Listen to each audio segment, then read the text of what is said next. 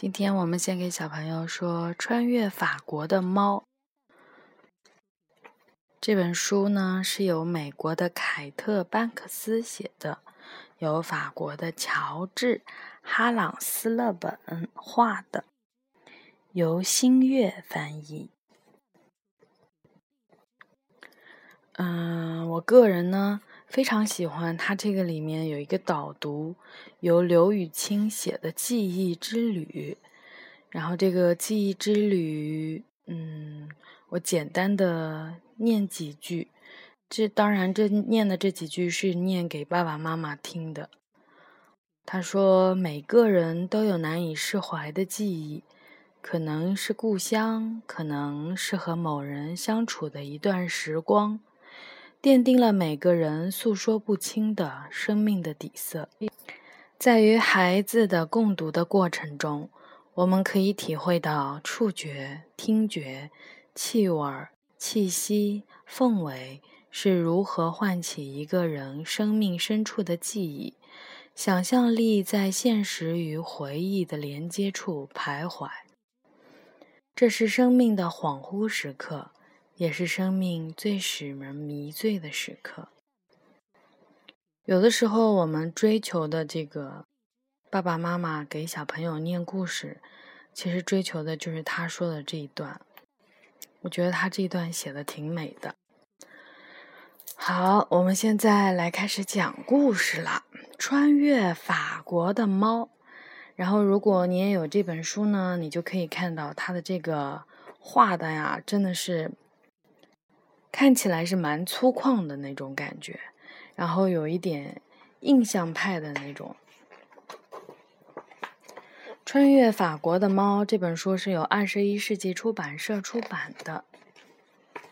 有一只猫在大海边的石头房子里住了很多年，它时而追逐匆匆溜过花园的风，时而张望在树丛间掠过的鸟儿。傍晚，他在老奶奶的怀里缩成一团儿。老奶奶总是挠挠他的耳朵，摸摸他的后背，连声地说：“乖猫咪，乖猫咪。”后来有一天，老奶奶去世了，她留下的所有的东西，连同这只猫，被运往了北方。送到了他出生的那座房子，在那里，没有人给猫挠耳朵，也没有人抚摸它的后背。很快，猫就被人们忘到了脑后。他在街上走来走去，讨一点剩饭填饱肚子，还得逃脱流浪狗的追赶。终于有一天，他离开了那里。我们插一句啊，这里宝贝儿看着啊，他这里画的就是巴黎圣母院，看，对，这是一个非常非常漂亮的大教堂。他流浪到了一个乡村，绕着牧场看牛吃草。白天就要结束的时候，他看着自己的影子慢慢的拉长。晚上，他孤零零地躲在谷仓里，躺在一堆硬硬的干草上。但他一闭上眼睛，就仿佛触摸到长在海边石房子后面的那一丛丛柔软的六月荷。天一亮，猫沐浴在第一缕的阳光中，它会小跑着踏上旅程。有时候慢慢溜达，有时候得躲躲藏藏。他学会了捕捉田鼠和小鸟，还学会了从村里的水池中喝水。有一回，一个人把一碗牛奶放在了他的面前，他一时想留下来，但听到一个声音在对他呼喊：“继续走吧。”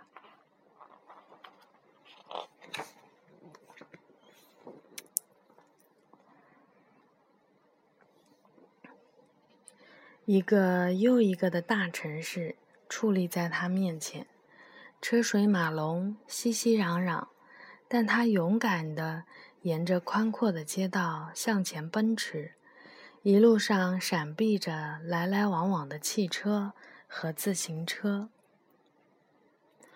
然后这一页呢，我们看可以看到，这个是法国非常有名的圣米歇尔桥。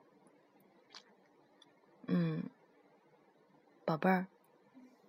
然后这里这个远处的这个地方，就是我们刚刚看到的那个巴黎圣母院。嗯，好。对，游艇。嗯，这一页翻过来，我们可以看到，优雅知道这是什么吗？铁塔。对，阿菲尔铁塔的一部分，对不对？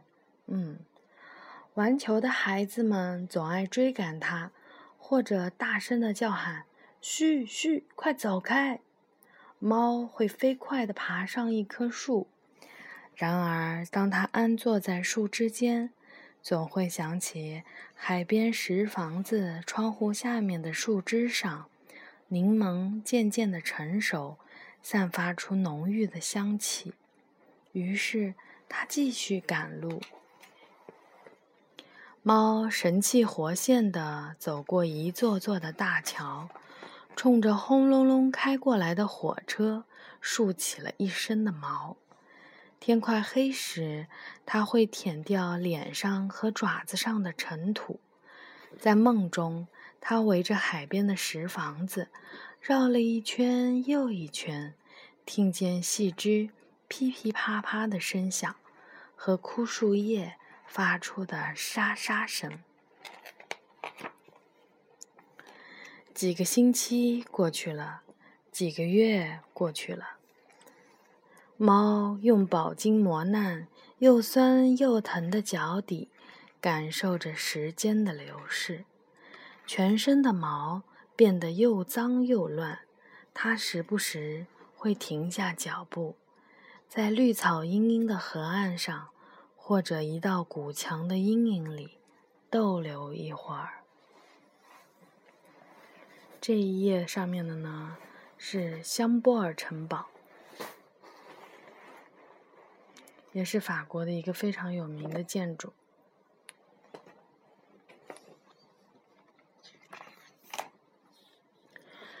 有时候，他也会停下来，看着一艘船沿着运河顺流而下。然后，这个就是布朗蒂运河啊。这只猫是穿越了法国的。下雨的时候，猫躲在舒适的屋檐下，它感到了孤独、疲惫。但暴风雨一过，它就会接着上路。一股咸咸的味道在召唤它，那是大海的气息，包裹着海边石房子后面的长椅。经过河边时，猫会停下来喝水，看鱼儿在水面上跃起，划出长长的弧线。它会大叫一声。喵，然后舒展四肢，拱一拱后背，继续往前走。这里呢是加尔桥。好，我们继续跟着猫来穿越法国。有时候，它停下来在野地里嬉戏玩耍。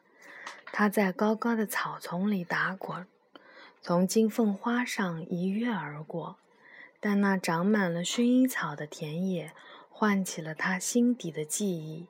他依稀看见大海边的石头房子，那扇蓝色的大门，还有走廊里柔和的灯光，仿佛在说：“快进来吧。”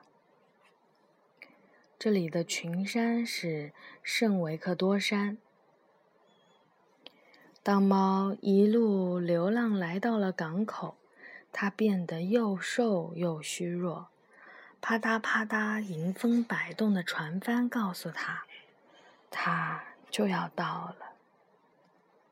这里是法国最美丽的海滩，也就是太阳城圣特罗佩。为什么这个小猫会倒啊？小猫没有倒啊，小猫快要到了，它快要到它要去的那个地方，它要去哪？它怎么那么瘦呢？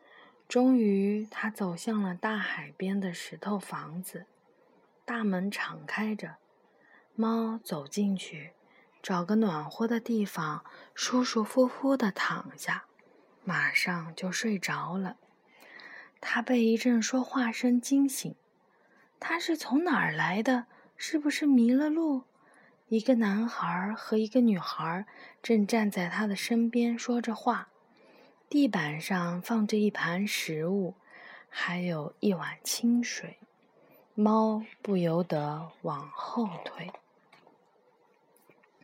来吧，小猫，一个温柔的声音说，一只手伸过来，轻轻挠着它的下巴。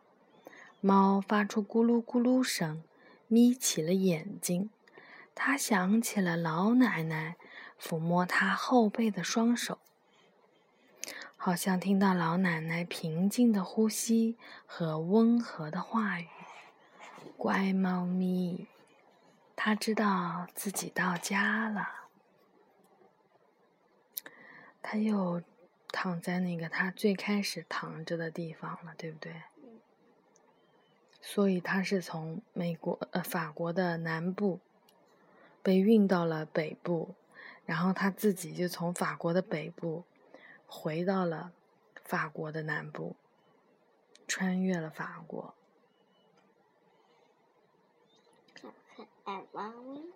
嗯，好的，小朋友们晚安。